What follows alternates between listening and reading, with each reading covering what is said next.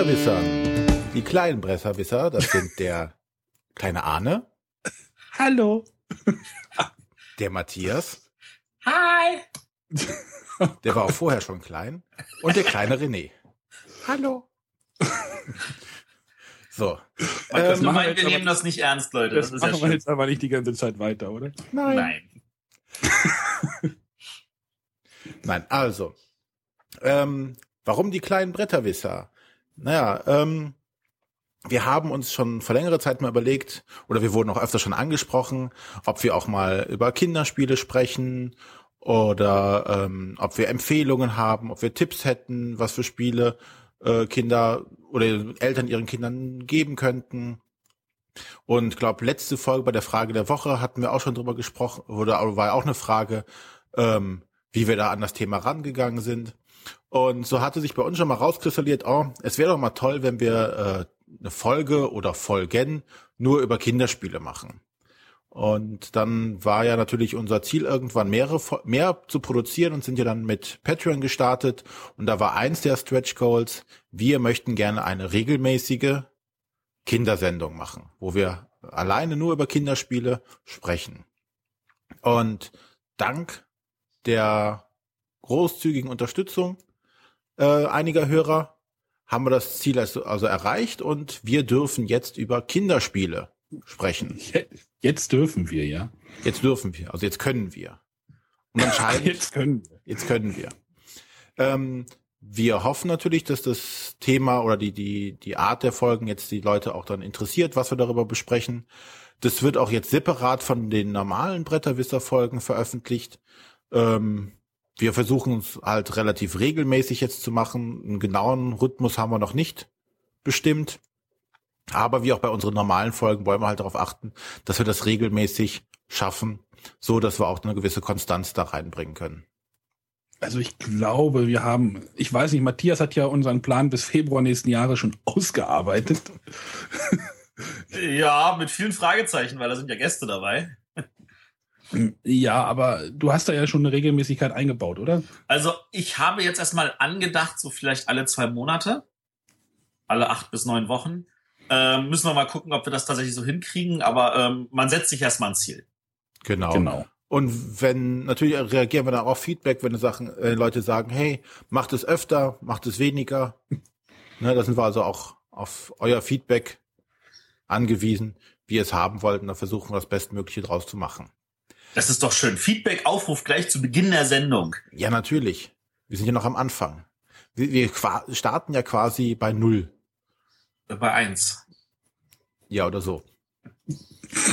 Und deshalb haben wir auch ein etwas anderes Konzept, als wir das bei unseren regulären Episoden haben. Bei den regulären Episoden war es ja so, dass wir zu Beginn eine Spielevorstellungsrunde haben und danach ins Hauptthema übergehen.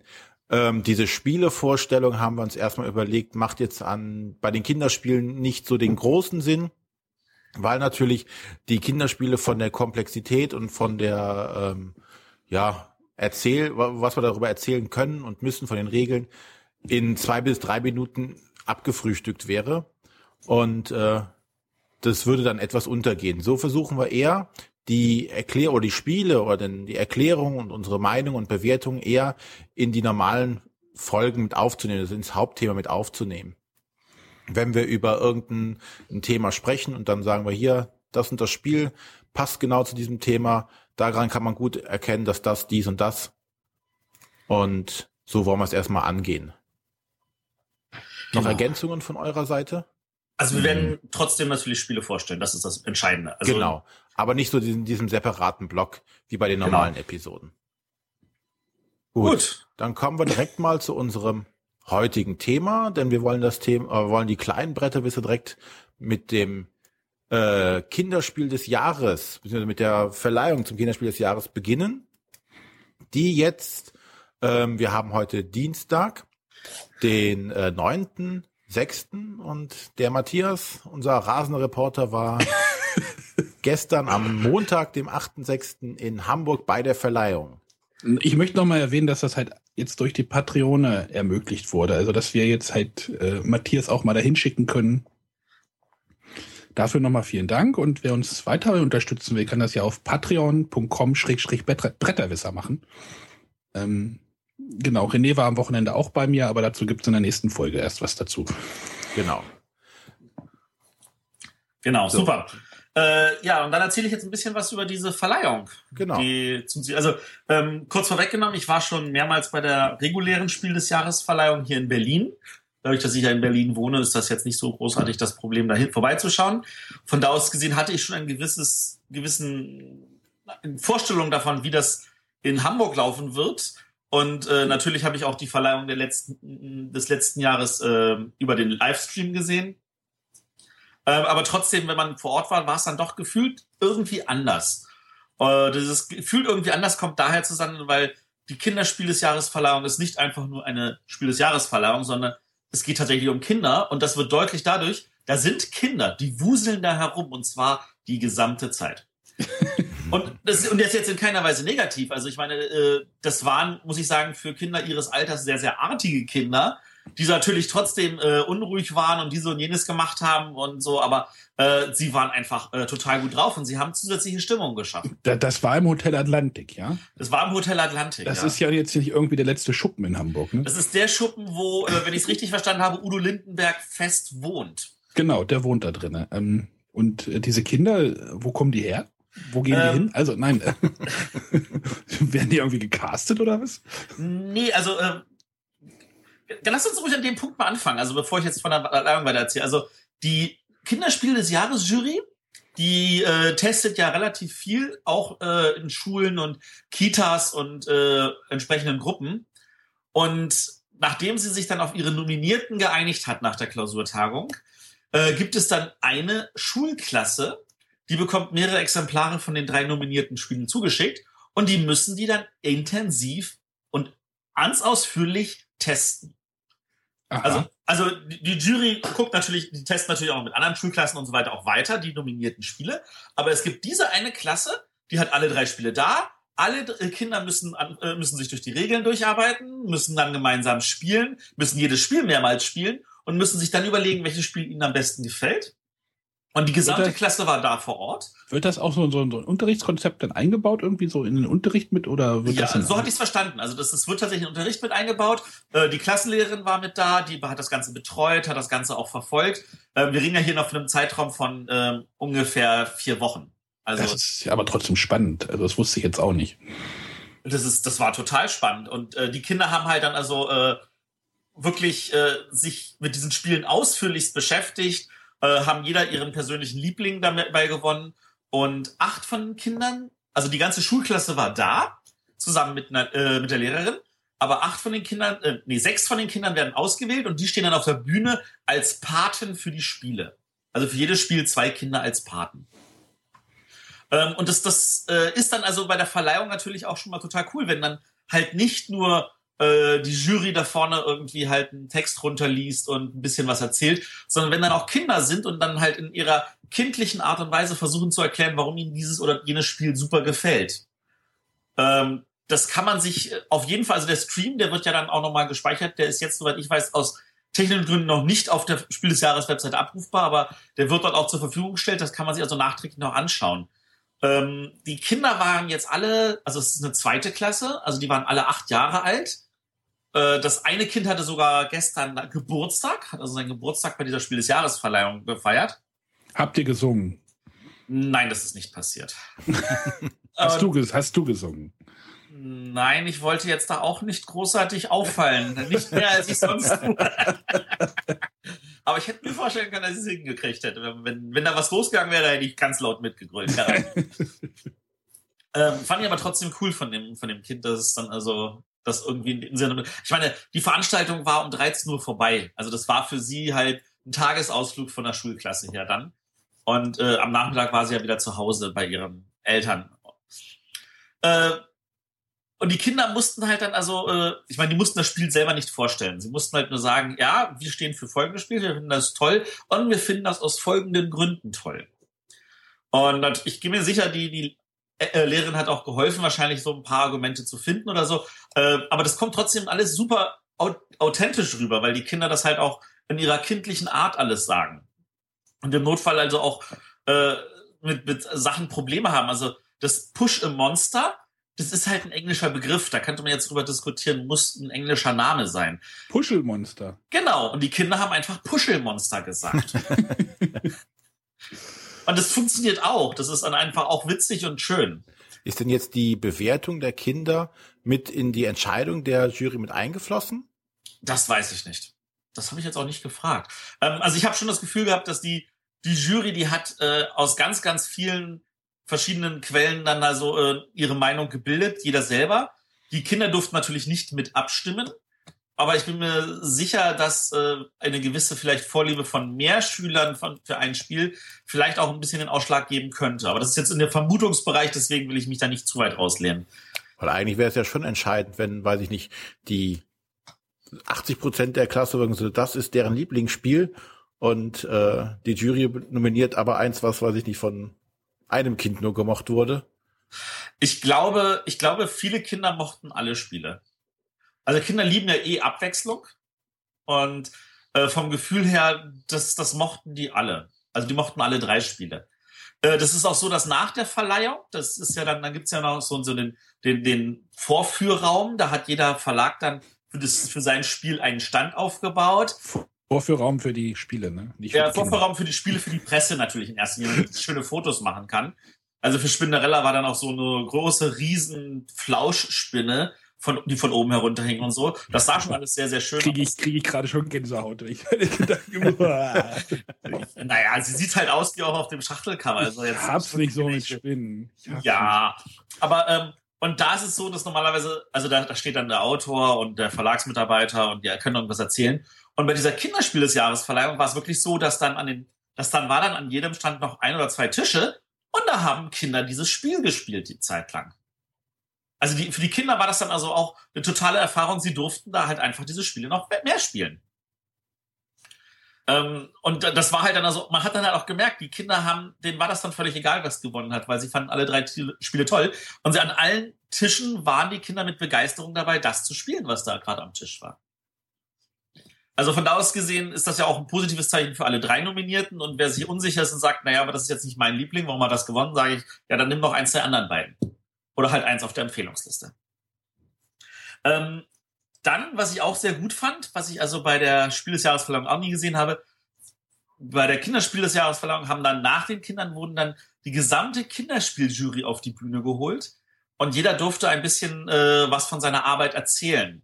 Also da hat dann die die Sprecherin, die Sabine hat dann also äh, Fragen direkt gestellt und es wurde sehr sehr gut beantwortet und es hat noch mal so ein bisschen auch die Jury, finde ich, ein bisschen näher gebracht. Das ist nicht irgendwie so ein Gebilde, was man einfach immer nur Jury nennt, sondern das waren Personen, die, mit denen man auf einmal ein Gesicht hatte, wo man also irgendwie was zum Anfassen hatte. Das, das war nämlich auch super. Und äh, ja, dann wurden halt die Spiele, die Nominierten kurz vorgestellt von den, von den äh, Kindern und dann halt das Video eingeblendet. Dann kam natürlich Autor und Verlags äh, auf die Bühne. Zusammen mit den Kindern wurden natürlich offizielle Fotos gemacht. Äh, und nachdem die alle drei durch waren, dann durften dann die Kinder, durften dann alle sechs dann an diesen, ähm, an diesen Vorhang, also diesen, diesen, äh, die haben ja so, so ein Tuch über dieses, den, den Preisträger gelegt.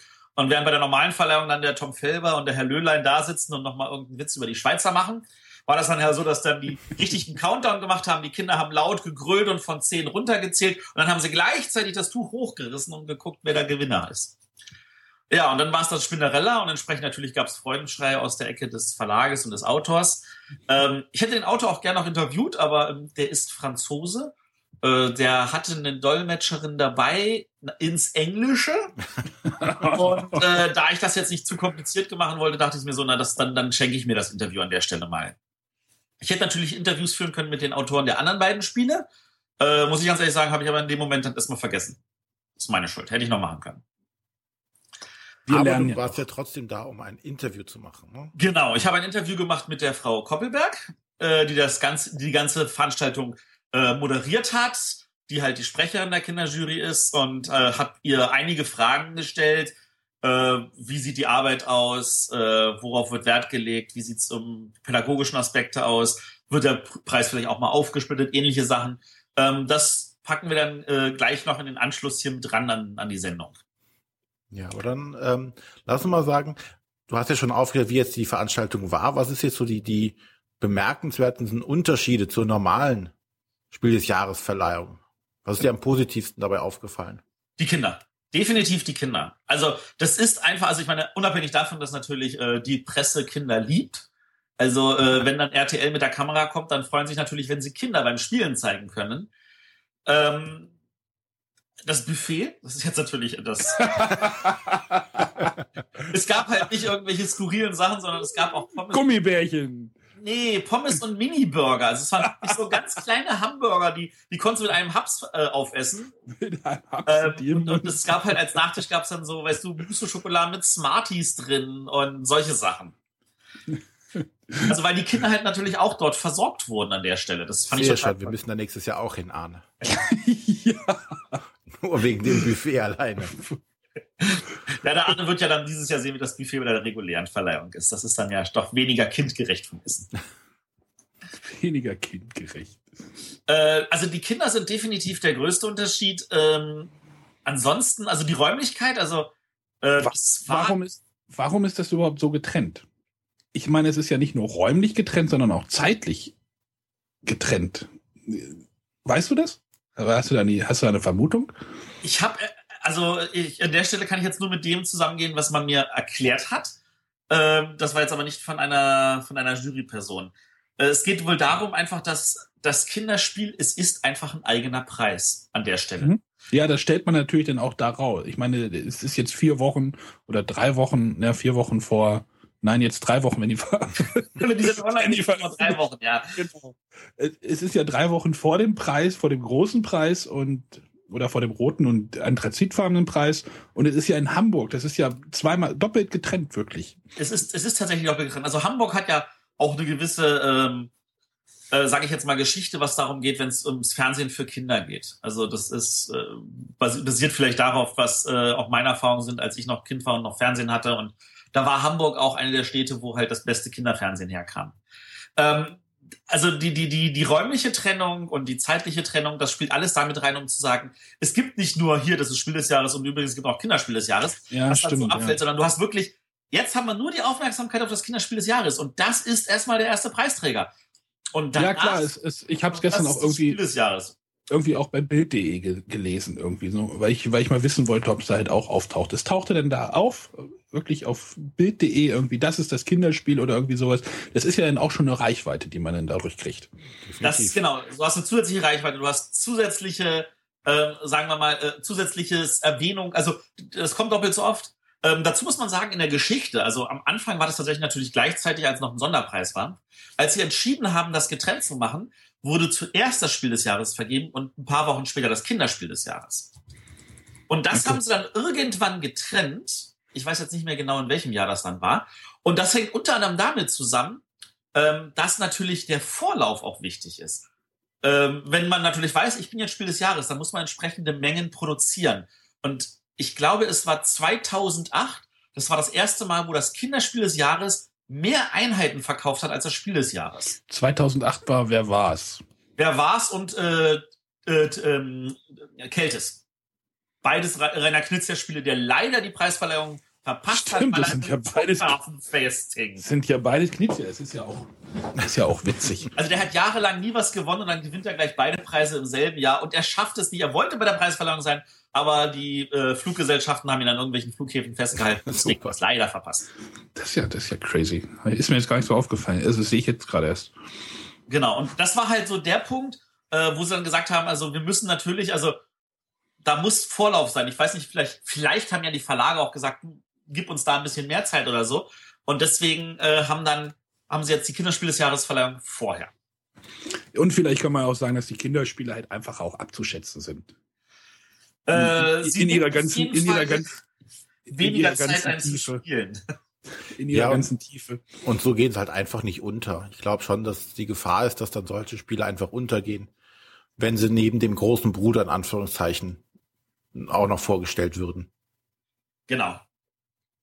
Jetzt könnte man natürlich fragen, warum gibt es dann für den Anthrazitpöppel nicht eine eigene Verleihung? Ich muss ganz ehrlich sagen, ich denke nicht, dass das passieren wird, weil ähm, erstens, es soll nicht als eigener Preis in derselben Form bestehen, sondern soll als Ergänzung zum Spiel des Jahres, glaube ich, betrachtet werden. Also das ist jetzt die Wahrnehmung, die ich habe. Ich wurde ja gestern auch angesprochen von einem Mitglied der Jury, warum ich denn dieses und jenes sage. Und ich sage, das ist mein Eindruck. Und er so, ah, das ist gut, weil er erinnert sich nicht daran, dass das irgendwie in der Jury besprochen wurde. Also auch ich habe da nicht immer alles mit Weisheit mit Löffeln gefressen. Äh, aber an der Stelle, also die Wahrnehmung, die ich habe, ist, der, der, der anthrazitfarbene Pöppel soll ja nicht wirklich sagen, hey, nicht nur das Spiel des Jahres, sondern auch das Kennerspiel des Jahres, ein eigener Preis und später und dieses, da wird auch ein bisschen Problematik mit, wann macht man das, sondern das ist einfach, du hast hier die Zielgruppe der Familien- und Erwachsenenspieler und für dieses beide Preise da, aber das die einen sagen, ich bin noch dort, die anderen sagen, ich bin dort und jeder kann sich selber dann, dann zuordnen, wo er denn welchen Preis haben möchte. Ja, ich wollte gerade sagen, die sind ja auch sehr, wir haben ja selber schon festgestellt, dass die Abtrennung zwischen den beiden Kategorien ja auch manchmal schwierig ist. Fast unmöglich. Ja, und äh, deshalb so, so weit entfernt sind die beiden Preise ja auch gar nicht voneinander. Während hingegen das Kinderspiel des Jahres natürlich da deutlich abzugrenzen von ist sehr deutlich sogar. Und äh, ich meine, die Presse hat das bis jetzt ja auch positiv aufgenommen und hat über beide Preisträger gut berichtet. Von da aus gesehen, glaube sehe ich auch jetzt nicht den Bedarf, das zu trennen. Ja, zumal du ja auch durch die durch diese Trennung, durch diese räumliche Trennung ja auch nochmal wieder zwei verschiedene Pressen quasi hast. Als wenn du das jetzt beides irgendwie in Berlin machst und dann denken sich die irgendwie, die Zeitung, oh, jetzt müssen wir da schon wieder jemanden hinschicken. Ja. So weißt du? Wie war überhaupt das, das Presse oder Presseaufkommen dort? Mm, also das ist das Schwierige, also ich meine, ich war jetzt auf mehreren Spiel des Jahresverleihungen und auch da war das Presseaufkommen jedes Jahr anders. Also es gab Jahre, da, da dachtest du so, boah, ist das hier brocke voll, ich muss während der Veranstaltung stehen. Und es gab Jahre, da war das so leer, dass du dachtest, so, ja, jetzt kann ich ja in Ruhe alles hier abfotografieren und es würde noch nicht mal einer auf dem Bild sein. Äh, das ist wirklich von Jahr zu Jahr unterschiedlich und das hängt natürlich auch ein bisschen damit zusammen, was das für Jahre sind. Also äh, natürlich ist in einem Jahr, wo dann gerade zufällig gleichzeitig Fußball-WM ist, äh, da ist die Presse einfach mit ihrem Mindset woanders als bei einer Spiel des Jahresverleihung. Und äh, von da aus gesehen, ich kann jetzt nicht beurteilen, wie das Aufkommen dieses Jahr war im Vergleich zu anderen. Ich weiß, ich habe Menschen gesehen von Zeitungen. Ich habe zwei verschiedene Fernsehteams gesehen, einmal RTL und einmal ein Sender, wo ich keinen Aufkleber gesehen habe. Vielleicht ich glaube, Sat, ich glaube, Sat 1 Regional oder sowas hat auch was produziert. Irgendjemand hat das bei Twitter durchgeschoben. Genau. Also es, es waren halt Fernsehsender vor Ort. Das ist, das finde ich das Entscheidende an der Stelle. Äh, es war, es waren, wie gesagt, Zeitungen vor Ort. Ähm, die Frau Koppelberg hat auch andere Interviews fortgegeben. Die haben ja auch einen extra Interviewraum noch gehabt. Das, das waren, also es war Aufkommen dort. Und jetzt muss es nur noch gucken, dass man das entsprechend auch dann wiederfindet, halt in den Zeitungen im Fernsehen ähnliches. Gut. Dann kommen wir jetzt mal zu den Nominierten. Also wie gesagt, wir hatten ja schon gesagt, äh, Spinderella ist Spiel des Jahres oder Kinderspiel des Jahres geworden. Aber wir haben ja noch Pusche Monster und Schatzrabatz. Kannst wir kennen jetzt übrigens alle Spiele mit Namen in unserer Spiele nominierten Sendung für Spiel des Jahres waren uns die ja auch noch gar nicht so alle geläufig. Genau. Aber ähm, wir, also zumindestens äh, Arne und ich, sind bis jetzt noch nicht dazu gekommen, diesmal anzutesten. Es gibt aber dafür gibt es sehr schöne von der Jury produzierte YouTube-Videos, die so zwei, ein, zwei Minuten lang sind, die die Spiele kurz vorstellen. Aber ich glaube, der Matthias kann uns ein bisschen mehr zu den Spielen sagen. Ich kann euch mehr zu den Spielen sagen. Ich kann inzwischen sogar mehr zu ein paar mehr Spielen sagen, auch zu Spielen, die nicht nominiert oder gar empfohlen wurden. Ähm, einfach weil ich mich auch mit einigen Kinderspielredakteuren letzte Woche in Göttingen unterhalten habe äh, und die auch so ein bisschen gesagt haben, was sie so vermisst haben, was sie sich gewünscht hätten. Das ist, also da kann man tatsächlich auch nochmal einen Eindruck gewinnen. Ähm, und um es kurz wegzunehmen, also Spinderella ist das, was laut der Meinung der meisten Kinderspielredakteurinnen auch am ehesten von den dreien hätte gewinnen sollen. Wenn ich es richtig äh, interpretieren darf. Ähm, aber ich würde jetzt auch einfach alphabetisch die Spiele vorstellen. Da ist halt dann der Preisträger am Ende. Und mit Pushe Monster anfangen. Puschel Monster. Puschel Monster, genau. Äh, bei Puschel Monster geht es darum, dass äh, man hat so ein kleines, äh, eine Art Felsen. Das ist so, so ein Plateau. Und da schiebt man dann äh, Holzscheiben drauf, die sind etwas unförmig und da sind dann Monsteraufkleber drauf. Äh, und die schiebt man aber nicht einfach so mit der Hand drauf, sondern man hat dazu so ein, so ein extra Gerät, so eine, so eine Pappe, wo man dann so auf der einen Pappe ist halt das Monster, mit der anderen Pappe schiebt man das Monster dann runter auf dieses Plateau. Und dann geht es darum, dass da möglichst viele Monster draufpassen, was natürlich begrenzter Platz ist. Die können sich da auch nicht stapeln. Das ist so wie diese Münzspiele, oder? Die man so vom mhm. Rummel kennt, ne? Ja, genau. Genau, genau, genau. Und äh, wenn halt es einem passiert, dass man beim Rausschieben, dass dann auf der anderen Seite irgendein Monster runterfällt, dann kriegen alle anderen Spieler ein Wertungsplättchen, wo das runtergefallene Monster drauf ist. Und je nachdem, wie groß das Monster ist, ist das halt mehr oder weniger Punkte wert. Äh, und das ist auch, finde ich, sehr, sehr schön gelöst dann äh, am Spielende, wenn dann darum geht, wir hatten die meisten Punkte. Äh, da werden nicht irgendwelche Punktewerte zugeordnet, sondern die, die Spieler legen einfach die gesammelten Plättchen in eine Reihe und wer die längste Reihe hat, hat gewonnen. Die Kinder müssen ah. also auch nicht zählen können. Die müssen nicht gucken, habe ich mehr Monster oder so oder zählen, ich habe eins, zwei, drei, vier. Alles nicht nötig. Sie legen sie einfach in eine Reihe. Ähm, also man kann das dann auch taktisch spielen, dass man quasi, wenn es voll ist, ein Monster runterschmeißt und dann das Monster aber nur so einen ganz schmalen Genau. Das, man kann gucken, für, die, für die anderen Spieler dann noch einbringt. Äh, man kann das auch so machen, dass man das so äh, platziert, dass vielleicht zwar ein Monster runterfällt, aber der nächste Spieler, der dran ist, kann dann nur so drauflegen, dass gleich zwei oder drei runterfallen. Also da gibt es ein paar taktische Möglichkeiten. Und das hat den Kindern auch entsprechend Spaß gemacht und ein bisschen Schadenfreude ist natürlich dabei. Ha, bei dir ist was runtergefallen. Aber das sah schon für von der Motorik mussten die Kinder da schon relativ weit sein, ne? um diesen diese eine äh, Platte faktisch festzuhalten, den andere als Schieber zu verwenden. Ähm, das war schon motorisch sah das schon anstrengend aus. Ähm, Sind wir wieder bei anstrengend? Ja, schon wieder. Ich bin ja, das, das, in dem Video sieht es natürlich ein bisschen anstrengender aus, weil natürlich versucht wurde, genau diese Situation in dem Moment für die Kamera einzufangen. Also äh, das haben die Kinder, wie die vor Ort gespielt haben, was habe ich ein bisschen beobachtet, die waren da schon sehr geübt drin. Und gut, war das ja auch Achtjährige. Das Spiel ist ab fünf Jahren und entsprechend äh, finde ich, haben sie, also das, das, das war so das Gefühl, das können auch Fünfjährige an der Stelle, wenn sie möchten. Sie sind da ein bisschen ungeschickter. Also es passiert, dass sie ein bisschen zu heftig schieben und dadurch ein bisschen zu viele runterschieben. Aber das ist eine Motorikleistung, die sie an der Stelle auch lernen, mhm. ähm, die, finde ich, mit fünf Jahren gut angegeben ist. Also das, das kommt, denke ich, gut rüber und ähm, entsprechend, also das, das hat Freude gemacht, auch den Kindern zuzugucken, zu schauen, wie sie das schaffen. Ja, und ähm, meinst du denn, das macht auch Spaß, in Anführungszeichen, wenn die Eltern das mit den Kindern machen? Die Eltern sind natürlich geschickter. Also ich glaube, ich glaube, das ist ein Spiel, das vor allem davon lebt, dass es in erster Linie die Kinder miteinander spielen. Es gibt natürlich auch die grobmotorischen Eltern, die mit verlegten Händen nichts gebacken kriegen. Was? Ja, genau. Was? Äh, mit, über dich rede ich, genau. Ach so. ähm, die, da, da ist natürlich, dann, dann würden die Kinder tatsächlich an der Stelle auf dem gleichen Niveau spielen. Und vielleicht die Kinder würden auch irgendwann die Eltern schlagen, weil die Kinder natürlich in einem Alter sind, wo sie das noch lernen können, während bei den Eltern ja schon Hopfen und Malz verloren ist, wie bei Arne. Du hast mich noch nie auf, ab in die Tonne spielen sehen. Das stimmt. ja, so, ist nicht schlimm. Ich nehme eine größere Tonne. Dann ja. lass uns mal zum ähm, von der Tonne zur Schatztruhe kommen. Warte mal, warte mal, ich will noch kurz die Rahmendaten erwähnen, damit so, wir das natürlich. auch haben, auch wenn wir jetzt die Spiele, das Spiel ein bisschen anders vorgestellt haben. Ähm, also das ist von dem Autorenduo Wolfgang Dirscherl und Manfred Reindl. Das klingt sehr bayerisch. Ähm, bayerisch. Mit sehr schönen Grafiken von Klaus Stefan und Michael Hütter. Das Ganze ist erschienen bei Queen und hat in der Ecke statt dem normalen Queen-Logo das Queen Kids-Logo. Also Queen-Spiel hat ja früher schon mal Kinderspiele gemacht, glaube ich, von einer halben Ewigkeit, haben das dann wieder gelassen. Und die sind jetzt einfach mal wieder eingestiegen mit zwei Kinderspielen und eins ist auf der Nominierungsliste und eins auf der Empfehlungsliste gleich gelandet. Das würde ich mal als äh, Einstiegserfolg werten für den Verlag. Ja. Gut.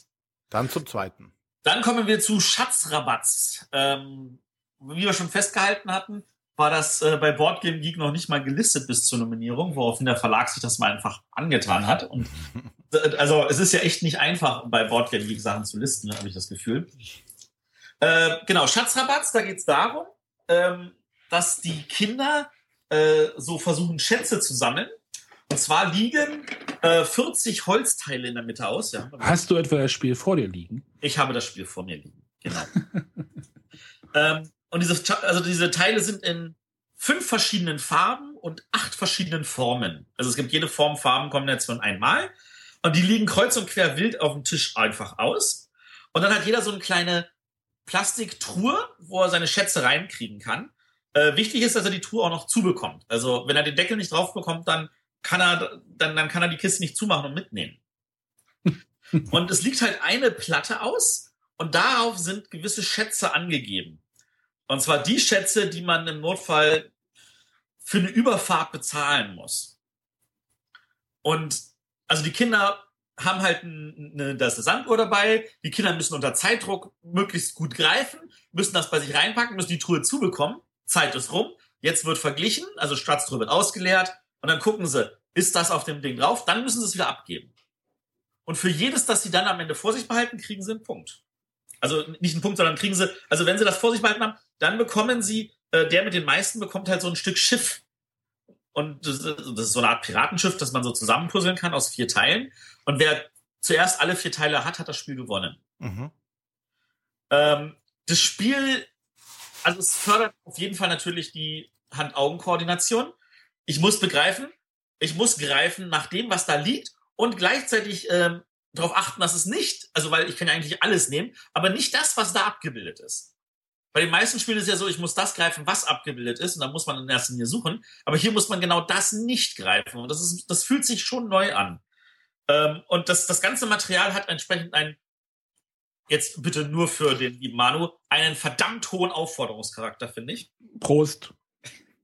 Und äh, da ist es schon so, dass das, also ich, ich habe das Gefühl so, äh, das will ich gleich nochmal spielen, das will ich nochmal spielen. Und es geht ja dadurch schnell, also weil so eine Runde ist ja wirklich nur einmal die Sanduhr durch, dann wird kurz abgerechnet und dann geht die nächste Runde los. Und es dauert eigentlich äh, schon so fünf, sechs Runden, bevor dann irgendjemand mal sagen kann, okay, jetzt habe ich vielleicht mein Schiff voll. Und auch nur, wenn dann die anderen entsprechend alle langsam waren. Das, also ich finde, das Spiel hat voll Spaß gemacht beim Zusehen. Ich kann mir vorstellen, dass meine Kinder es nicht mögen werden, weil sie diese Reaktionsspiele nicht mögen. Also sie, sie mögen lieber Sachen so in Ruhe zeichnen oder erklären oder so. Ähm, schnell zugreifen und schneller sein als der andere und sich nicht drum streiten, was von Teil da liegt, das war jetzt nicht so, wäre jetzt nicht so deren Art. Ähm, aber es gibt natürlich Spiele, die Kinder, die solche Spiele genau mögen, werden natürlich ihre Freude dran haben. Und was man mir noch erklärt hat, ist, das Spiel geht zwar theoretisch nur für äh, vier Spieler, aber ähm, angenommen, du kaufst noch ein zweites, dann kannst du es auch zu acht spielen und die Spielzeit verlängert sich um null. Weil natürlich weiterhin nur diese Sanduhr dabei ist. Und dann haben halt mehr Spieler nur Zeit für so lange zugreifen. Also für den nächsten das, Kindergeburtstag. Genau, und das fand ich ehrlich gesagt an der Stelle total spannend, zu sagen, naja, man kann auch zwei Spiele davon nehmen und dann kann man halt mit noch mehr Leuten spielen. Und das funktioniert auch. Genau, und das Spiel ist von einer Autorin, die auch bereits bei uns hier mal im Podcast war. Unfreiwillig, weil wir sie vor Ort interviewt hatten. Genau, wir haben sie, das Spiel ist ja von Nahe Dramdaten, bitte. Genau, das Spiel ist von Karin Hettling, erschienen beim Norris und äh, ab fünf Jahre. Wenn ich jetzt noch den Grafiker finden würde auf dieser Schachtel. ich schau mal in die Anleitung. Ja, ist hier. Ja, ja, ihr seht, wir machen das hier alles live. Äh, nee. Doch, Johann Rüttinger. Kennen wir alle? Von den drei Hasen in der Abendsonne. Oder wenn autokorrekt zuschlägt, drei Gassen in der Abendsonne. Drei, drei Gasen. ja, der Johann Rüttinger von, von den drei Hasen. Richtig, der war vor Ort, der war auch total nett. War dort mit seinem jüngsten Sohn, der war, glaube ich, auch schon volljährig. Und die, die Folge mit der Karin Hettling ist das Special Nummer 5. Ich habe gerade mal geguckt. Ähm, dort hatten wir sie ja mit den mit äh, Preis, weiteren Preisträgern des Förderpreises der Jury äh, ja interviewt und äh, wer sich darüber noch mal ein bisschen informieren möchte, der kann da gerne noch mal reinhören. Genau. Äh, und an der Stelle auch noch mal für alle angehenden Autoren, es lohnt sich wirklich an diesem Förderpreis teilzunehmen, weil man da eine echt, echt Menge lernen kann. Und die Zahl der Veröffentlichungen von ehemaligen Förderleuten äh, ist echt verdammt hoch.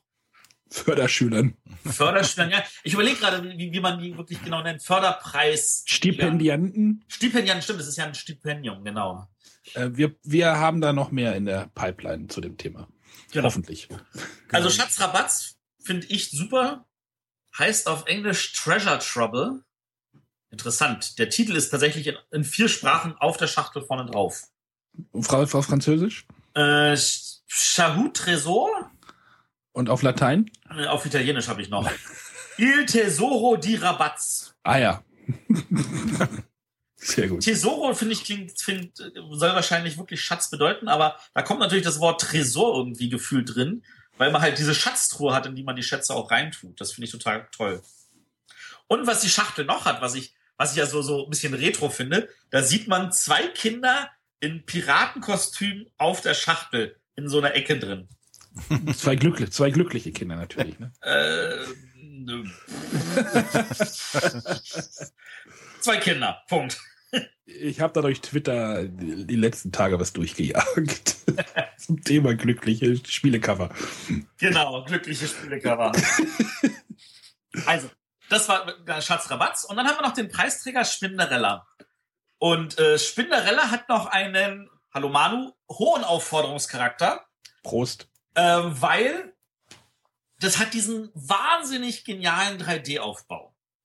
Ähm, das hat schon äh, natürlich vorher so ein bisschen Leute angezogen. Das Spiel war auch nominiert in Nürnberg für den einen ähm, Preis. Ich heiße, ich überlege gerade. Spielzeug, Spielzeug des Jahres oder irgendwie so. Ja, genau. Also Nürnberg, die Nürnberger Spielwarenmesse vergibt ja auch jedes Jahr in verschiedenen Kategorien Preise. Und da gab es eine Kategorie, da waren auch drei nominierte Spiele dabei, die ich in dem Sinne nur deswegen mitbekommen habe, weil in der eins der drei nominierten Spiele war ein Spiel, an dem ich redaktionell mitgearbeitet habe im Bereich von Modelleisenbahnen. Und da war halt auch ein, der Gewinner war dann irgend so ein, so ein sprachgesteuerter Dinosaurier aus Plastik. Und das dritte Nominierte war halt Spinderella.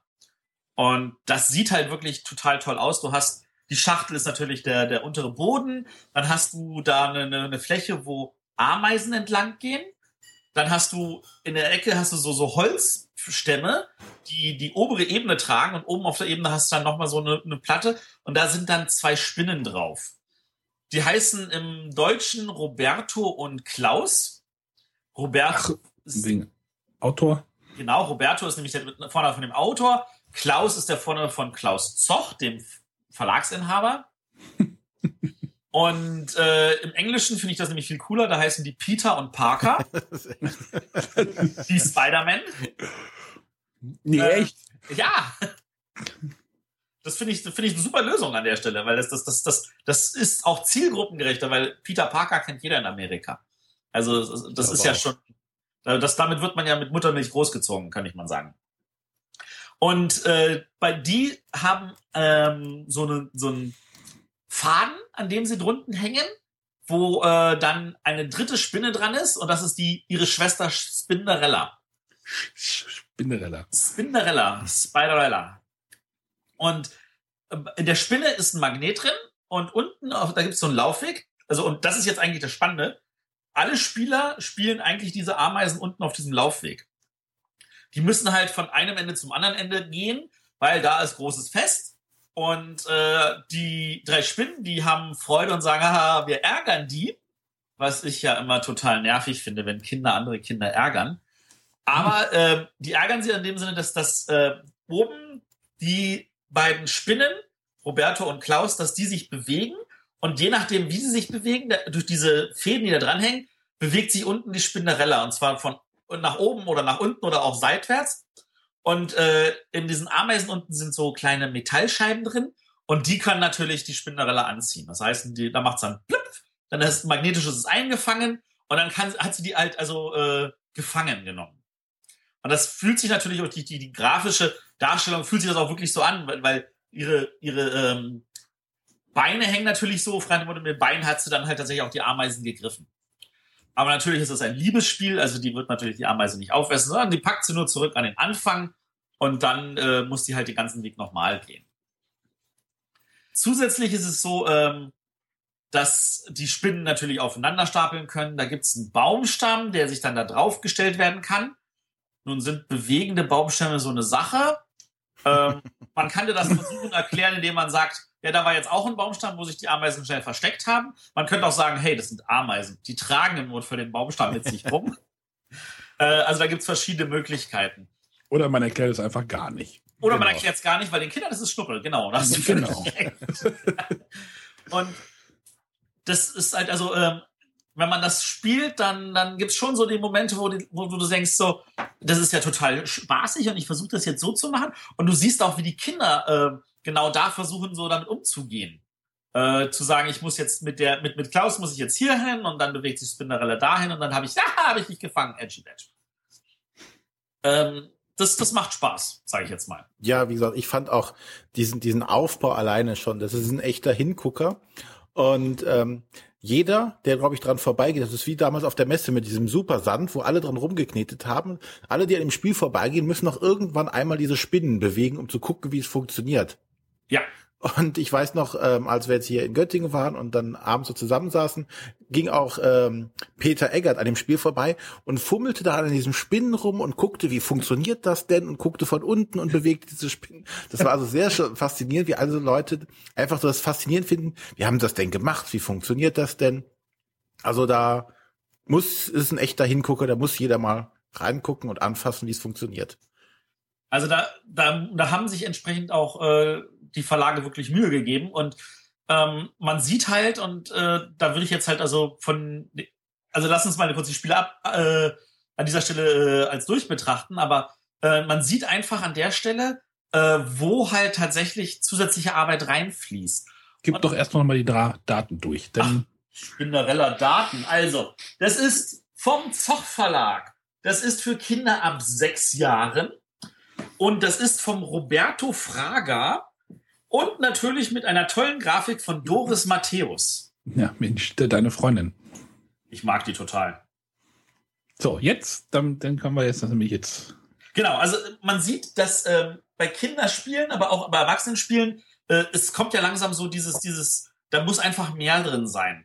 Also so wie es letztes Jahr bei Camel Up gerade noch die Pyramide war, die eigentlich trotz allem natürlich ziemlich cool ist, ähm, auch wenn das aber nur ein kleines Gimmick wirkt, hatten wir dieses Jahr ja mit Colt Express diesen großen Zug. Äh, wir haben hier bei Spinderella diesen großen Aufbau.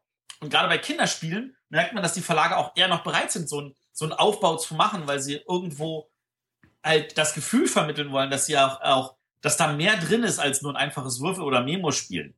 Und dadurch ist es meistens auch mehr als ein einfaches Würfel- oder Memo-Spiel. Und ich glaube, dass das auch einer der Gründe ist, warum ähm, Kinderspiele dann nochmal diesen zusätzlichen, ich sag jetzt mal, ähm, ja, mir fehlen jetzt gerade die Worte, also ich, ich, ich krieg das jetzt nicht richtig gefasst, aber ich, ich hoffe, dass trotzdem die Hörer verstehen, was ich meine. Da ist einfach dieses gewisse Extra mit dran und das ist jetzt nicht nur dieses Prost Manu, sondern da ist auch wirklich, da ist auch wirklich ein bisschen gefühlt mehr drin, weil man möchte sagen, also an dieser Stelle jetzt nicht nur dieser 3D-Aufbau, sondern dieses, ich versuche mit den Spinnen, wie funktioniert das? Oder bei dem unendlichen Fluss, dieses, ich bewege das, in welche Richtung bewegt sich das? Da sind so ganz viele Kleinigkeiten, wo, wo, wo neue Sinne angesprochen werden, wo man, als Erwachsener man das natürlich schnell durchschaut oder als Kind einem sagt, das ist mir doch egal, Hauptsache es macht Spaß, ähm, aber wo man merkt, da ist eine ganze Menge Gehirnschmalz reingelaufen. Ja. Puff. Puff. nee, wo die Frage stellt sich dann bei mir immer, ähm, sehen das jetzt hauptsächlich die Eltern die natürlich dafür verantwortlich sind, später das Spiel zu ihren Kindern zu kaufen? Oder ist es auch wirklich wichtig für die Kinder? Weil, wie wir ja auch schon letzte, in der regulären Folge gesprochen hatten, unsere Kinder haben mit Quips angefangen und äh, finden auch sowas äh, wie, wie, wie Tempo, kleine Schnecke oder sonstige Sachen, so ganz einfache, die nicht so einen gewaltigen Aufbau und äh, eine runterfahrende Spinne ja, aber da, da reden jetzt von unterschiedlichen äh, Altersgruppen. Also Quips haben sie ja nicht mit sechs gespielt. Nein, das nicht, aber. Also wir reden hier, wir reden, na, na, betrachten wir mal kurz hier die Zielgruppe. Also wir haben hier drei Spiele, zwei für Kinder ab fünf und eins für Kinder ab sechs. Und äh, der, den größten Aufbau hat das Spiel für Kinder ab sechs. Also ein Sechsjähriger, den kriegst du mit Tempo kleine Schnecke nicht mehr hinterm Ofen hervorgeholt. Natürlich. Und ähm, ich glaube, dass das das natürlich, also ich meine, trotzdem bei Kindern ist es so, solche Sachen erzeugen große Augen, weil das sieht nach mehr aus als nach einem es einfachen sieht nach Spielzeug aus. Es sieht auch nach Spielzeug aus. Es, es hat etwas, wo die Kinder sagen, boah, geil, das will ich haben. Und ich glaube, dass da tatsächlich auch die Kinder angesprochen werden. Wie gesagt, wieder meine Vermutung. Und ich meine, die Eltern, wer, wer sich ein bisschen damit beschäftigt, weiß, die Eltern haben da eh kein Mitspracherecht. Also die Kinder sagen, das will ich Mama, das will ich Papa und dann müssen Mama und Papa das besorgen. Und wenn sie es nicht tun, dann ist es aber so, dass dann Oma geht in den Laden und sagt, Kinderspiel des Jahres bitte, ist mir egal, was es ist, das wird ja gut sein. Und dann kommt das nach Hause und dann sind sie aber trotzdem zufrieden und sagen, boah, das sieht ja aus, ich habe hier was richtig Wertiges gekauft und solche Sachen. Ja, das auf jeden Fall. Ähm, die Frage, oder du hast jetzt auch einige Fragen natürlich an die gute, so wie, heißt, wie hieß sie nochmal? Sabine Koppelberg. Die Frau Koppelberg gestellt. Ähm, bevor wir jetzt die Fragen auch gleich einmal äh, einspielen, oder so das Interview mal einspielen, kannst du vielleicht mal so eine grobe Überblick über das Interview geben und so, so seinen groben Eindruck?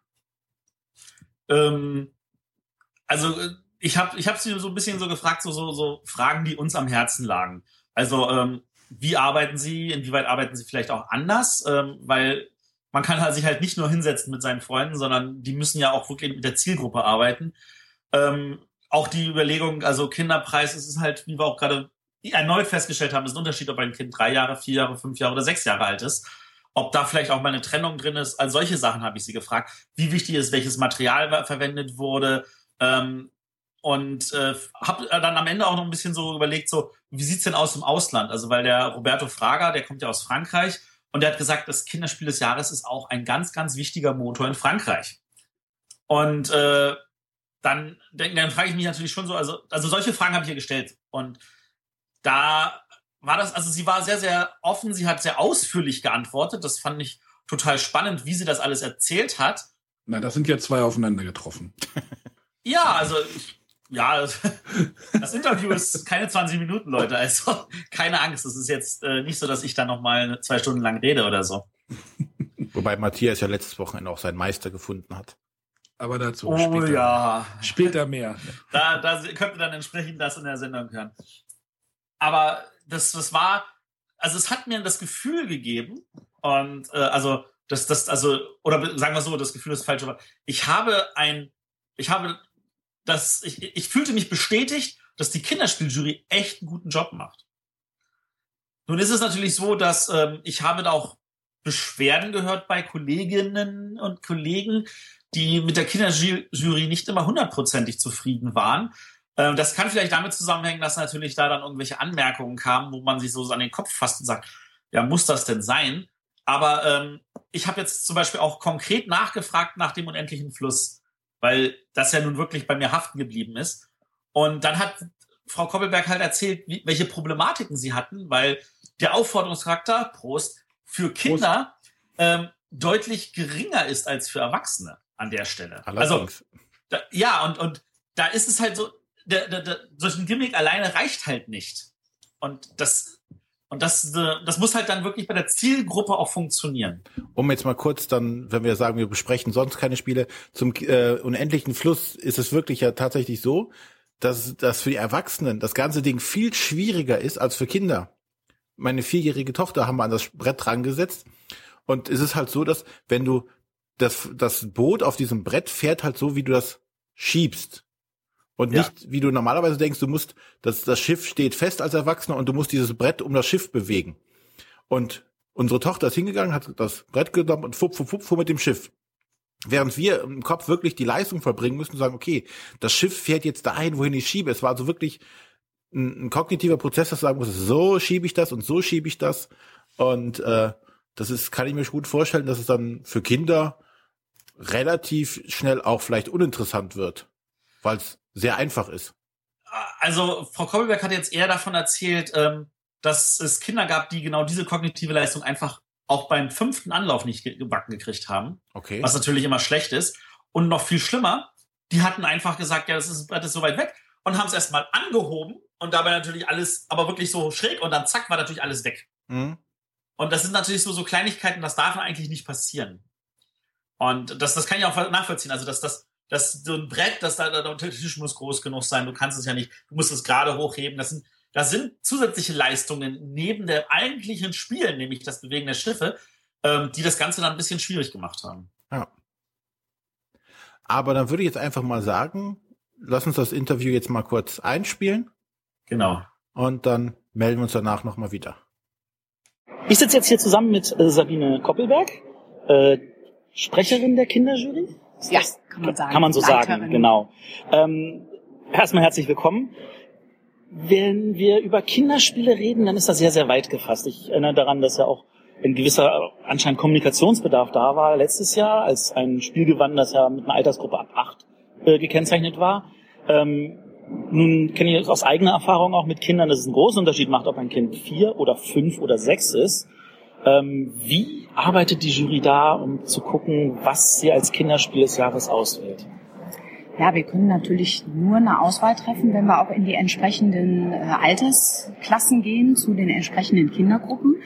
Und das versuchen wir natürlich, dass jeder von uns äh, sich viele Spielgruppen sucht, also sei es im Kindergarten, sei es in der Schule, dort in die Ganztagsbetreuung geht, aber auch in verschiedene Familien und dort die verschiedenen Spieletypen, die auch für verschiedene Altersklassen gemacht sind, dort intensiv zu testen.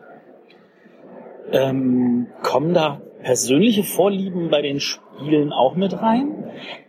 Am Anfang ja. Also ich bin natürlich nicht davor gefeit. Ich habe ja auch einen bestimmten Geschmack. Ja. Der Postbote bringt mir eines von diesen 150 Spielen, die wir dann im Jahrgang anschauen. Und äh, ich bin immer wieder gespannt, mache den Karton auf und sehe ein Spiel, wo ich mir sage, wow, das könnte es sein. Also das ist was, was mich vom Karton her anspricht. Das ist eine super Spielidee, die gab es noch nicht, die ist originell. Und dann denke ich mir, das kann ich eigentlich empfehlen und gehe dann in die Kindergruppen und spiele es dort und merke, hm, irgendwie läuft es nicht so richtig. Die Kinder haben gar nicht so viel Spaß dran, wie ich mir jetzt dachte. Vielleicht ähm, ist das Regelwerk zu kompliziert oder die Spieldauer ist zu lang. Also das kriegen wir eben nur raus, wenn wir die Spiele auch mit den Kindern zusammenspielen. Das ist ganz wichtig, dass wir nicht einfach nur als Erwachsene den Blick drauf werfen und denken, oh, wir sind Kritiker, wir haben Erfahrung, wir können das einfach aus dem Bau heraus entscheiden, ohne die Kinder dabei zu beobachten. Ähm, aber die Kinder spielen schon alleine ohne Erwachsene. Nee, ganz unterschiedlich. Also das, das würde auch nicht unbedingt klappen, weil ich sag mal, Kinder ohne Erwachsene haben ja nochmal einen ganz anderen Anspruch. Die wollen natürlich dann auch die Regel so leicht haben, dass sie sich die vielleicht selber erarbeiten und dann selber loslegen können. Da gibt es verschiedene Spiele. Jetzt gerade bei unseren drei Nominierten ist es zum Beispiel so, bei Push a Monster, bei Schatz Rabatz haben die Kinder sehr schnell den Mechanismus raus und spielen die zweite Partie vielleicht schon selbstständig alleine, ohne Erwachsene. Bei unserem Preisträger Spinderella ist es so, dass die Regel doch etwas anspruchsvoller ist und auch der Mechanismus des Spiels mehr ähm, Entscheidungsmöglichkeiten bietet. Und da ist dann doch noch ein bisschen mehr Moderation von einem Erwachsenen gefordert.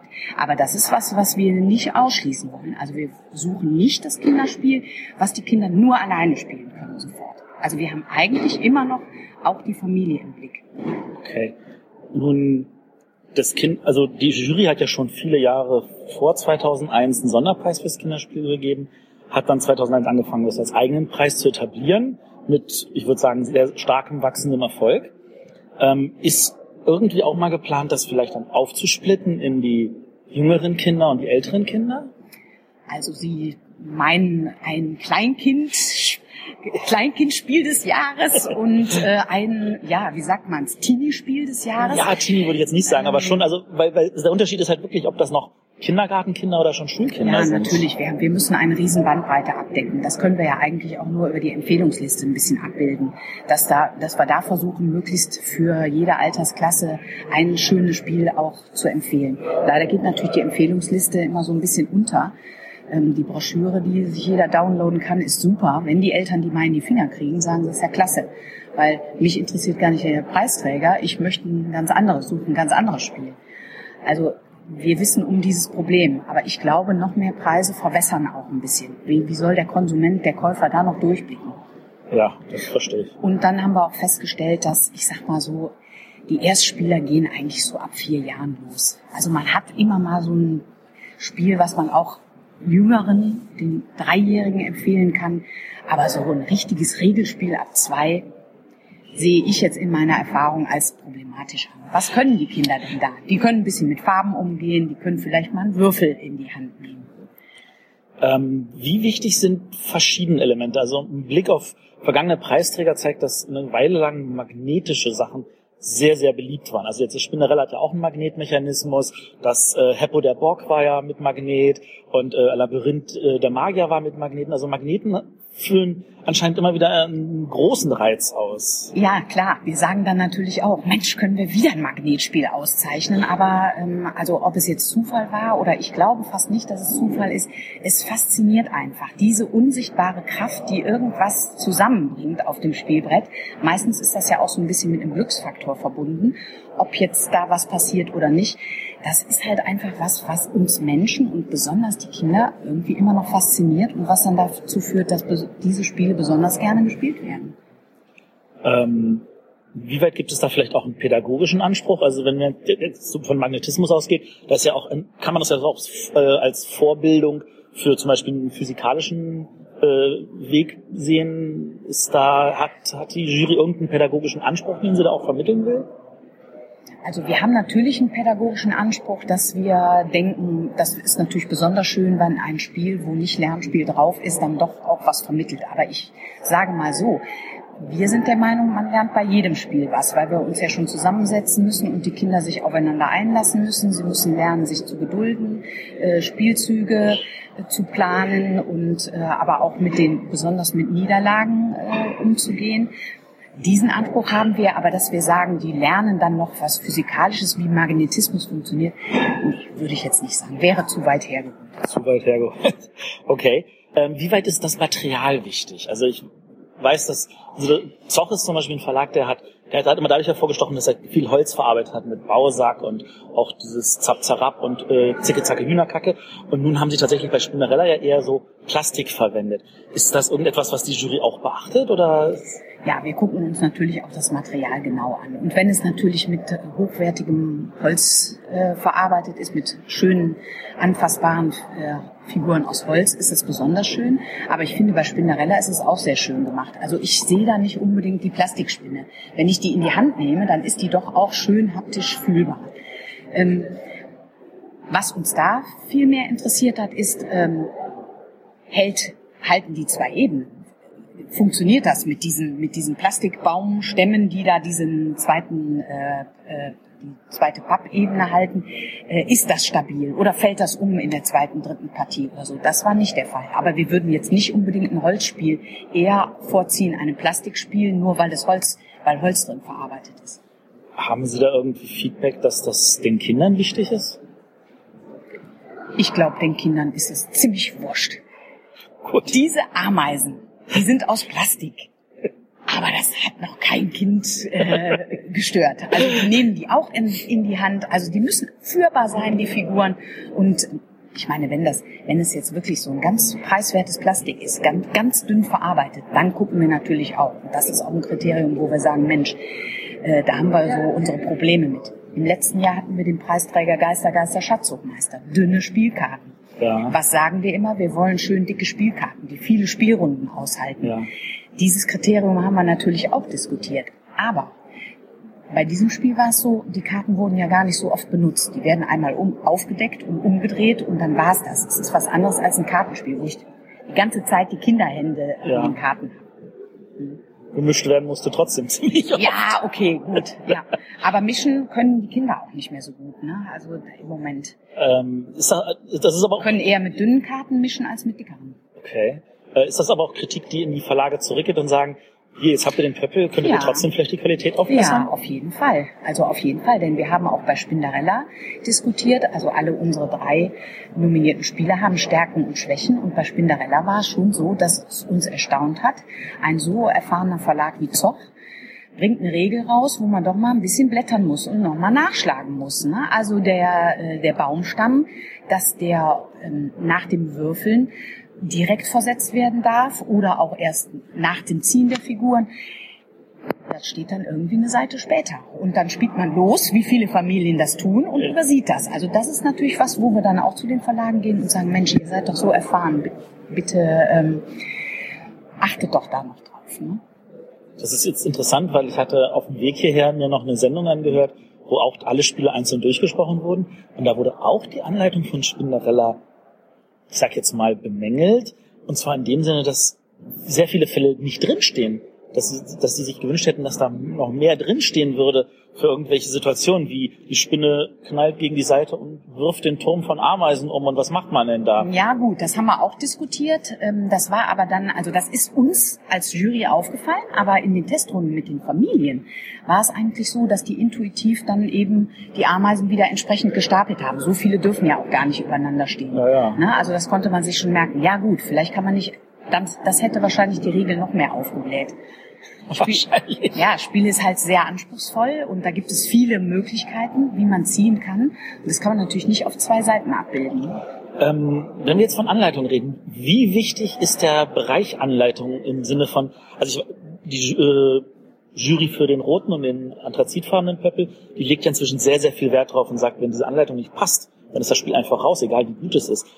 Macht das die Kinderspieljury auch? Ja, wenn es eklatante Fehler sind und wir gar nicht irgendwie drüber hinwegsehen können und es überhaupt kein Argument gibt, äh, dass die Wahl dann zu rechtfertigen, dann auf jeden Fall schon. Für uns steht aber an erster Stelle erstmal der Spiel, lang anhaltender Spielspaß bei Kindern. Dass sie wirklich auch immer wieder Lust haben, nach dem Spiel zu greifen. Ähm, und dann ist das oft verbunden mit einer originellen Spielidee aber auch jetzt nicht jede, jeder neue Gimmick, jede äh, originelle, innovative Idee ähm, schafft es dann zum Preisträger, weil es muss auch immer mit den Kindern zusammen funktionieren. Ähm, wenn wir jetzt mal, wir hatten gerade über Magnete auch geredet, gibt's gewisse Trends bei Kinderspielen, Sachen, die immer wieder auftauchen, Sachen, die verstärkt konzentriert auftauchen in Jahrgängen? Dieses Jahr haben wir verstärkt Merkspiele, aber äh, das ist eigentlich auch immer ein Bereich, der stark vertreten ist, weil einfach da die Chancengleichheit zwischen Kindern und Erwachsenen gegeben ist, weil die Kinder sich einfach Sachen unheimlich gut merken können. Das merke ich immer wieder mit meinem Neunjährigen, der zockt mich ab, das ist unglaublich. Und das macht mir natürlich Spaß, wenn ich merke, ich habe da vielleicht auch manchmal keine Chance. Dann kann ich ja ehrlich mitspielen als Elternteil. Ähm, wir hatten viele kooperative Spiele. Das kommt auch unheimlich gut an in den Familien und auch gerade mit jüngeren Kindern. Kooperative Spiele. Ich gewinne oder verliere im Team. Da ist dann die Enttäuschung nicht so groß. Ähm, da kann ich mich vielleicht so langsam ranarbeiten, dass es da auch um Gewinnen und Verlieren geht im Spiel. Also das gab es als Trend. Ähm, ja, aber dieses Jahr sehe ich jetzt nicht Kein Trend, ja. okay. Kommen wir zu Fragen eher jurytechnischer Natur. Ist es schwierig, neue Jurymitglieder zu gewinnen? Ja, also im Kinderspielbereich auf jeden Fall.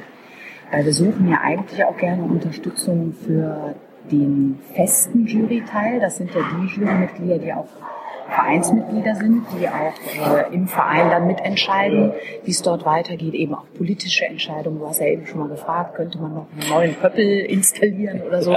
Also solche Fragen kann man nur vereinsintern klären auf der Mitgliederversammlung. Und dann haben wir ja immer noch Beiräte, die jetzt nicht zwingend rezensieren müssen, die auch aus anderen gesellschaftlichen Schichten kommen können oder Bereichen kommen können und die dann aber beruflich sich mit Spielen beschäftigen. Ähm, es ist halt schwierig, Fachjournalisten zu finden, die regelmäßig rezensieren und dann aber auch noch bereit sind, auch wenn vielleicht ihre eigenen Kinder demnächst aus dem Alter raus sind, dann noch weiter dem Kinderspiel treu zu bleiben. Viele sagen dann, ach, meine Kinder sind aus dem Alter raus, jetzt konzentriere ich mich auf die Familienspiele, auf die Erwachsenenspiele. Und wir wollen natürlich eigentlich möglichst eine feste, längere Gruppe haben, mhm. äh, einfach auch um den Überblick zu behalten. Äh, man braucht erfahrene Leute, die den Überblick haben über die ganzen Jahrgänge. Und ähm, dann braucht man aber auch Leute, die noch Zeit haben, neben dem anderen Beruf zum Beispiel, äh, auch noch ähm, einen Blog zu bedienen, Spiele zu rezensieren ähm, und vor allen Dingen die ganz, den ganzen Boost an neuen Spielen auch durchzutesten mit vielen Gruppen. Da reicht es ja leider nicht, wenn man sich mal mit Freundeskreis zusammentut und ja. das machen wir zwar auch. Ich teste auch die Kinderspiele manchmal mit meinen erwachsenen Freunden. Äh, bringt natürlich nicht viel, ne? Also ja, ja, also schwierig, weil es werden auch immer mehr Spiele und es ist mittlerweile, es hört sich jetzt so blöd an, es hört sich so klagend an. Wir sind ja froh, dass wir die Spiele von den Verlagen bekommen äh, zum Ausprobieren, aber 150 Spiele, wir machen das ja ehrenamtlich, also das ist dann auch schon Arbeit, ne? neben ja. dem Job sich dann abends noch hinzusetzen, die Spiele zu suchen, in die Kindergärten zu gehen, weil wir gehen ja auch immer hin und spielen selbst mit denen. Also da suchen wir immer Leute, die aber auch unabhängig sein müssen von der Branche. Ne? Also, ja. ja. Ähm, der Spiel des Jahres Pöppel hat innerhalb der Szene natürlich weltweiten Ruhm. Ähm, verkaufstechnisch ist er in erster Linie halt in Deutschland sehr präsent. Wie sieht das aus mit dem Kinderspiel des Jahres? Der Gewinnerautor hat ja hier gesagt, dass auch dieser Preis einen gewissen Ruhm weltweit äh, genießt. Merkt man das dann auch irgendwo in den, in den Verkaufszahlen, dass ein Kinderspiel des Jahres sich auch in anderen Ländern dann gut verkauft? Kann ich eigentlich, ob es, wie es international ist, das kann ich eigentlich gar nicht sagen. Ich weiß, dass es hier in Deutschland doch zu, zu äh, einer höheren Auflage führt und äh, überwiegend die Spiele sich dann auch wirklich zu einem viel größeren Teil verkaufen. Aber da müsstest du wahrscheinlich eher mal die, die, Frau Assmann. äh, nee, die Verlage fragen. Verlag. Gut. Ähm, und die letzte Frage noch? Oder Gruppe Spiel. Die können ja auch was sagen zu Ja, internationalen sind, der Herr. Ritter ist das ja Oder- entdeckt. Mattel. Ähm, es werden ja auch immer dann Testspieler gebraucht, Schulen, Kitas, ähnliches. Gibt es da Mangel? Äh, wir merken natürlich schon, dass das schwierig ist, ähm, die Erzieher dazu zu bringen, das in ihren Ablauf einzuarbeiten. Ne? Also bei den Schulen funktioniert es schon so, weil da gehen wir in die offene Ganztagsbetreuung eigentlich auch und die sind oft sehr froh, wenn wir dann mit den Spielen kommen und die haben auch die Zeit, dann mit den Kindern die Spiele zu spielen. Es gibt auch Spiele-AGs mittlerweile, die sich daraus aus diesen Testgruppen dann, ähm, die daraus entstanden sind. Und äh, wir lassen, wir spenden die Spiele ja dann auch an die Testgruppen. Ähm, aber es ist so im Kindergarten zum Beispiel, da ist es oft so, wenn man dann zum Beispiel ein paar Spiele hingibt und sagt, könnt ihr die schon mal für uns vortesten, jetzt vielleicht in den kommenden zwei Wochen. Ich komme dann in zwei Wochen rein und spiele nochmal eure Favoriten auch mit den Kindern. Dann merkt man schon, dass die da doch Schwierigkeiten haben, das irgendwie äh, in den Alltagsprozess mit einzubauen, weil die ja auch immer mehr Bürokratie arbeiten müssen. Also Lust haben die alle. Also es mangelt jetzt nicht daran, dass Kein mangelndes Interesse, eher so die, der Mangel an, es organisatorisch irgendwie einzubinden. Vielen Dank. So, das war jetzt das Interview mit der Sabine Koppelberg. Vielen Dank nochmal an dieser Stelle, dass sie sich die Zeit für mich genommen hat. Genau. Sehr War auch sehr interessant, muss ich sagen. So. Ja, dann haben wir, glaube ich, jetzt einen guten Überblick über die Verleihung des Kinderspiel des Jahres geben können. Wenn natürlich jetzt den Hörern noch Fragen einfallen oder Sachen, die sie gerne wissen möchten, gibt es natürlich immer Platz bei uns in den Kommentaren dazu. Oder Sie können auch eine E-Mail schreiben an. Info at blätterwisser.de. Hervorragend. Ist ja die gleiche E-Mail-Adresse, ist ja Wahnsinn. Ja, wir wollen es ja auch nicht zu kompliziert machen. Sie können uns Ja. natürlich aber trotzdem auch äh, über Facebook oder Twitter oder in iTunes Kommentare hinterlassen. Ja, ich, ich würde mal interessieren, wie, wie diese, was ihr davon haltet, dass wir jetzt diese Kindersendung machen. Genau. Das, also- das würde mich jetzt ja mal besonders interessieren, weil wir haben uns das ja ausgedacht, weil wir eigentlich ja nichts gefunden haben, der wer regelmäßig was über, über Kinderspiele auch so ein bisschen die, beleuchtet und Also um genau zu sein, ich kenne einen Blog der Kinderspiele. Genau, ja, das ist natürlich, hat natürlich Gründe und so, aber ähm, als wir angefangen haben, hatten wir ja auch keine Ahnung mit zu den Nominierten quasi, hatten wir ja auch nicht zu sagen, weil wir uns da ja auch nicht mit auskannten. Jetzt steigen wir da ja auch langsam mal ein und versuchen uns da auch mal ein bisschen über den Tellerrand der roten und anthrazitfarbenen Pöppel zu blicken. Ja, und generell ist es halt, äh, wie es auch im Interview schon angesprochen wurde, Deutschland ist einfach da Vorreiter. Auch wenn du auch bei Boardgame Geek mal guckst, da findest du kaum was, auch jetzt hier zu, zu Spinderella oder sonstiges. Da ist einfach wenig Info auch zu finden. Gibt es eigentlich amerikanische Verlage, die Kinderspiele machen, außer diesen Parker und was weiß ich nicht alles, was Der größte amerikanische Kinderspielverlag meines Wissens ist Hubba. ja. Also der US-Ableger von Hubba. Also ich höre das halt immer nur im Dice Tower Podcast, ähm, wenn dann die Amerikaner irgendwie nach Essen kommen und die sich dann erstmal mit Kinderspielen eindecken. Genau. Oder nach Japan gehen, weil dort der Super Rhino in der Erwachsenenversion mit, äh, also wirklich äh, größer als eure ähm, Mage Knight Schachtel äh, ist. Also Ja, sonst Mikrogames machen und die Kinderspiele in groß aufblasen. ne? und das nicht von den Franzosen, muss man an der Stelle sagen. ich Ich habe übrigens mit Haber geredet gehabt äh, und habe gefragt, ob das auch nach Deutschland kommt. Und sie so, ja, sie kriegen Anfragen, aber sie wissen nicht, ob sich das lohnt. Und äh, das ist ja auch so eine winzige Auflage gewesen und so. Und äh, aber ich finde das total toll. Also Hast du gesagt, ich mache einen Adventskalender daraus? Nein, so weit bin ich nicht gegangen. Gut. Ja, das war dann unsere erste Kindersendung. Genau. Unsere kleinen Bretterwisser. Und Matthias. Nee, nee, nee. Und Arne und René. Das wäre der kleine wir, sind ja die, wir sind ja die Kleinen. Äh, Okay, dann bedanken wir uns fürs Zuhören und bedanken auch uns bei unseren Patreonen, die uns das ermöglicht haben, diese Sendung jetzt oder diese, diese Reihe jetzt an den Start zu bringen. Und halt auch Matthias dahin zu schicken. Genau. Und hören uns dann hoffentlich bald bei den kleinen Bretterwissern wieder. ansonsten nächste Woche mit der nächsten regulären Sendung. Genau. Wir hängen schon wieder ein bisschen in der Luft, aber Tun wir nicht. tun wir nicht. Ja. Ist alles schon in trockenen Tüchern. Wie immer. Genau. Wie immer. Dann bis zum nächsten Mal. Tschüss. Tschüss. Tschüss.